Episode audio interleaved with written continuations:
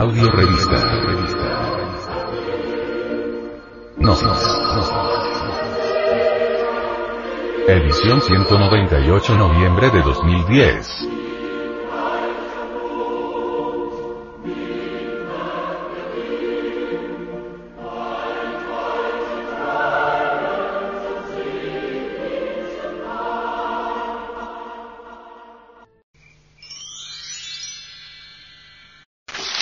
Sexología. La ciencia transmutatoria.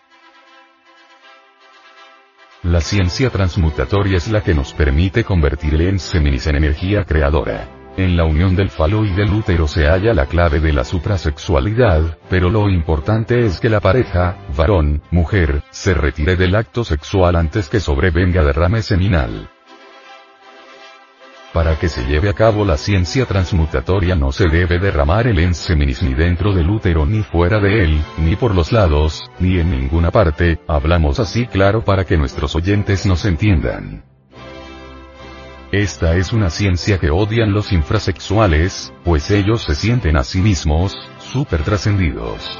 Ellos protestan porque el gnosticismo enseña la ciencia de la regeneración, pero en cambio no protestan contra el homosexualismo, ni contra la prostitución, ni contra el vicio de la masturbación, ni dicen que este tipo de gente está corrompida.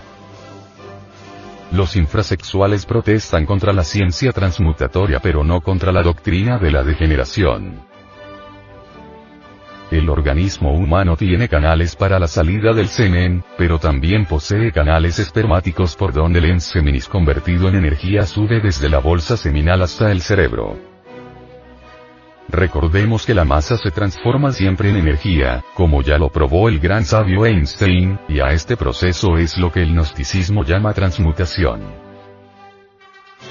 En épocas antiquísimas el ser humano usaba los canales espermáticos de ascenso, y actualmente miles de sujetos afiliados a diversas escuelas de regeneración usan esos canales. De esta manera llegan hasta edad muy avanzada, manteniendo lúcido su entendimiento. Mientras que la gran mayoría de hombres de la actual civilización a los 70 años son decrépitos. Existen miles de pruebas para poner al hombre civilizado y científico a pensar sobre este particular, por ejemplo, si un niño se accidenta, corta o se factura, sana más rápidamente que un adulto, porque el adulto desde la pubertad ya está desperdiciando sus fuerzas sexuales, además no sabe manejarlas. Gran error cometen los padres de familia cuando permiten que sus hijos derrochen la fuerza sexual en placeres y displicencias. Nosotros enseñamos que esa gran fuerza sexual cumple la función de crear, sanar. El varón suprasexual se une en la cópula con su esposa para practicar la ciencia transmutatoria. Desdichado aquel que se une a la mujer para derramar el enseninis. Al suprasexual no le viene ese sentimiento de muerte que experimentan los que eyaculan su enseninis. Quienes practican la suprasexualidad, durante la cópula experimentan la dicha de ser completos, y conservan esa dicha eternamente. La pareja suprasexual mediante la ciencia transmutatoria, retiene, acumulada para sí, paz, abundancia, sabiduría, felicidad, amor. Y pone fin a las disputas en los hogares. El sexo es un poder que posee toda criatura humana. Él puede liberarnos o esclavizarnos, nadie puede ser íntegro sin la fuerza sexual. La suprasexualidad se fundamenta en las propiedades polares que como bien se sabe tiene su elemento potencial en el sexo. Todos tenemos algo de fuerzas eléctricas y magnéticas, y ejercemos al igual que un magneto, una fuerza de atracción y otra de repulsión, pero mediante la ciencia transmutatoria esa fuerza magnética es especialmente poderosa, y su acción llega muy lejos. Es a través del suprasexo, como las parejas se magnetizan mutuamente. Cuando los órganos sexuales de la pareja están bien excitados, entonces pueden dar y recibir, transmitir y recoger fuerzas magnéticas vitales que van aumentando extraordinariamente en cantidad y calidad. El poder magnético es masculino y femenino a la vez. El varón necesita la electricidad sexual de su mujer, si quiere realmente salir de la monotonía de su existencia. Y ella necesita, inevitablemente, de la electricidad de su marido para lograr el desarrollo de sus facultades edificantes.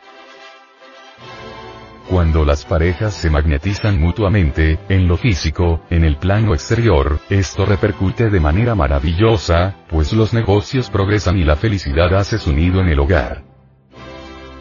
La ciencia transmutatoria permite la transformación de las secreciones sexuales en luz que es la conciencia y el fuego que es el amor. En lo suprasexual, la pareja en vez de practicar el coito que llega al orgasmo, se prodiga besos inefables, frases amorosas y delicadas caricias, manteniendo permanentemente separada la mente de la sexualidad animal, sosteniendo la más pura espiritualidad, porque el suprasexo es una verdadera ceremonia religiosa.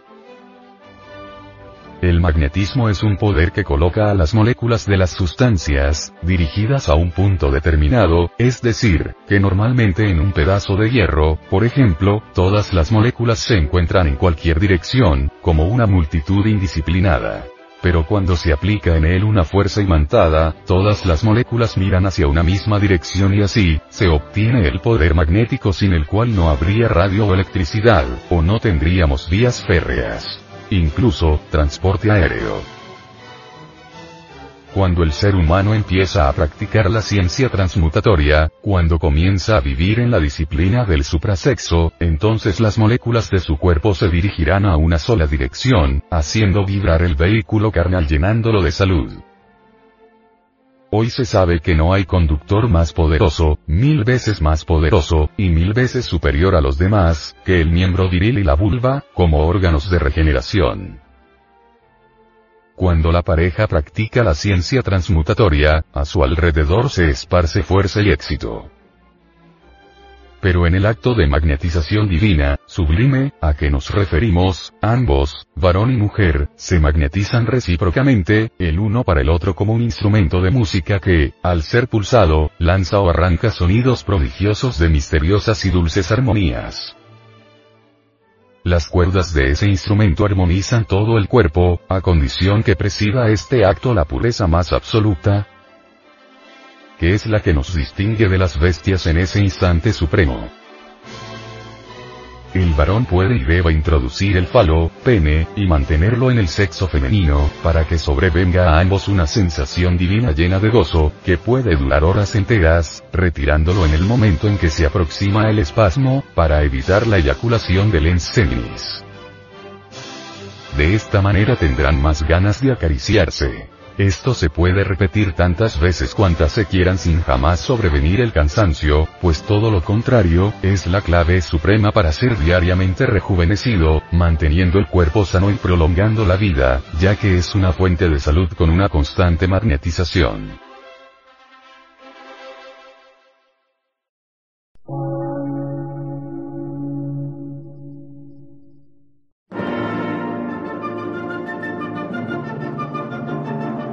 Emisora, gnóstica, transmundial.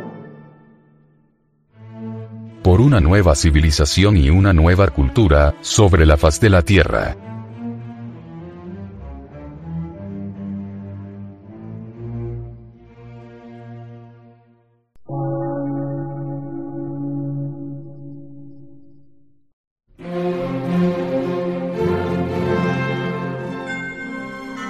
Medio de radiodifusión científico, artístico, místico y filosófico. De la Asociación Colombiana de Centros de Estudios Gnósticos, Antropológicos, Psicológicos y Culturales. A. C.